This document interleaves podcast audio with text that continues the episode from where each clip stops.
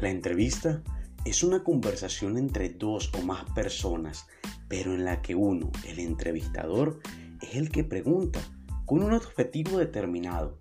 La vía es de comunicación simbólica, preferentemente oral y bidireccional, pero también hay un importante componente no verbal. La entrevista es una técnica de evaluación psicológica, si bien, debido a su flexibilidad, puede cumplir con otras muchas funciones y de hecho puede estar presente a lo largo de todo el proceso de evaluación e intervención, se trata de una conversación que a petición del entrevistado tiene un propósito, un objetivo conocido, al menos por el entrevistador.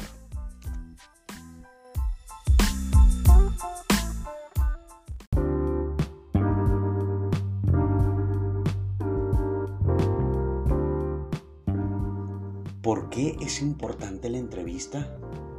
Pues bien, la entrevista se presenta como esa herramienta fundamental para atender la consulta, debido a que es el instrumento privilegiado del método clínico y por tanto se torna ideal para la investigación de los fenómenos psicológicos. Se caracteriza por ser un tipo particular de relación humana, en donde uno de los integrantes es un técnico de la psicología que debe actuar en ese rol para comprender lo que sucede en dicha relación. Es clave que un clínico disponga del conocimiento de la entrevista y de sus distintos tipos y además sea capaz de ponerlas en práctica de diferente forma con cada entrevistado y en una situación particular. Es recomendable siempre reflexionar en el por qué y para qué de su utilización de modo que tomarse un tiempo para decidir cuál es la adecuada para tal sujeto se transforma en un requisito esencial.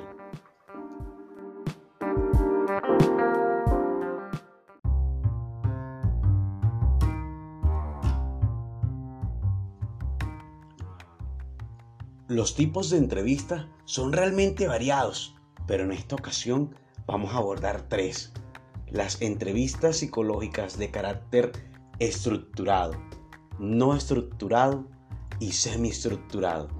Empecemos. En primer lugar, tenemos las entrevistas estructuradas que se han desarrollado para aumentar la fiabilidad diagnóstica. ¿Por qué? Porque a través de la estandarización del proceso de la evaluación y para mejorar la validez diagnóstica mediante la aplicación de los criterios del DSM. En segunda instancia están las entrevistas de carácter no estructurada o abierta. También se denominan de carácter holístico, la que a través de acercamientos espontáneos e informales a los entrevistados nos permiten establecer una relación que puede encaminarnos a conocer aspectos que hacen sus sentimientos, significados, sentidos directamente relacionados con los puntos de vista tratados en la investigación. Y por último, tenemos a las entrevistas semiestructuradas, que son aquellas que se caracterizan por estar diseñadas para aplicarse en poblaciones e investigaciones clínicas. Deben ser aplicadas por clínicos, psiquiatras o psicólogos que tengan formación especializada en psicopatología la capacidad que se necesita para aplicarlas es prolongada.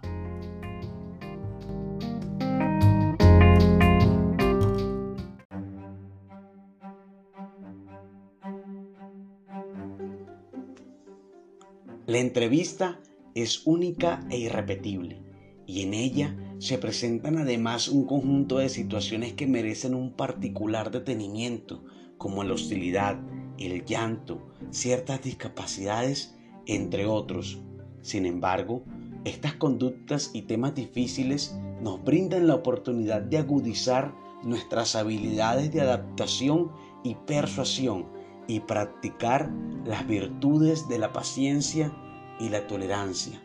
De cualquier forma, el profesional en psicología debe desarrollar competencias que le permitan desenvolverse adecuadamente en cada una de estas conductas y temas especiales. Asimismo, Es vital que el psicólogo reconozca la importancia de la comunicación en la entrevista y además identifique los axiomas, tipos de comunicación, su influencia en las emociones y la constitución de la escucha activa, ya que es la escucha activa esa estrategia genérica que le va a permitir facilitar la comunicación eficaz y desarrollar empatía, comprensión y aceptación. La escucha activa permite establecer rapport entre entrevistado y entrevistador porque facilita que el primero se sienta oído y entendido. El silencio es una forma de comunicación y por tanto también es informativa.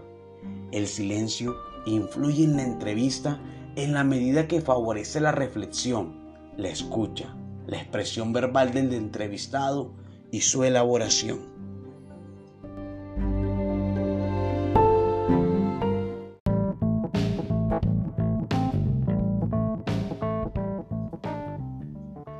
En síntesis, la entrevista psicológica es fundamental para el profesional en psicología y lo anterior es tan solo un esbozo de todo el abanico de posibilidades que representa. Esperamos que lo aquí dicho sea una semilla del aprendizaje y el conocimiento que germine en cada uno de ustedes. Gracias.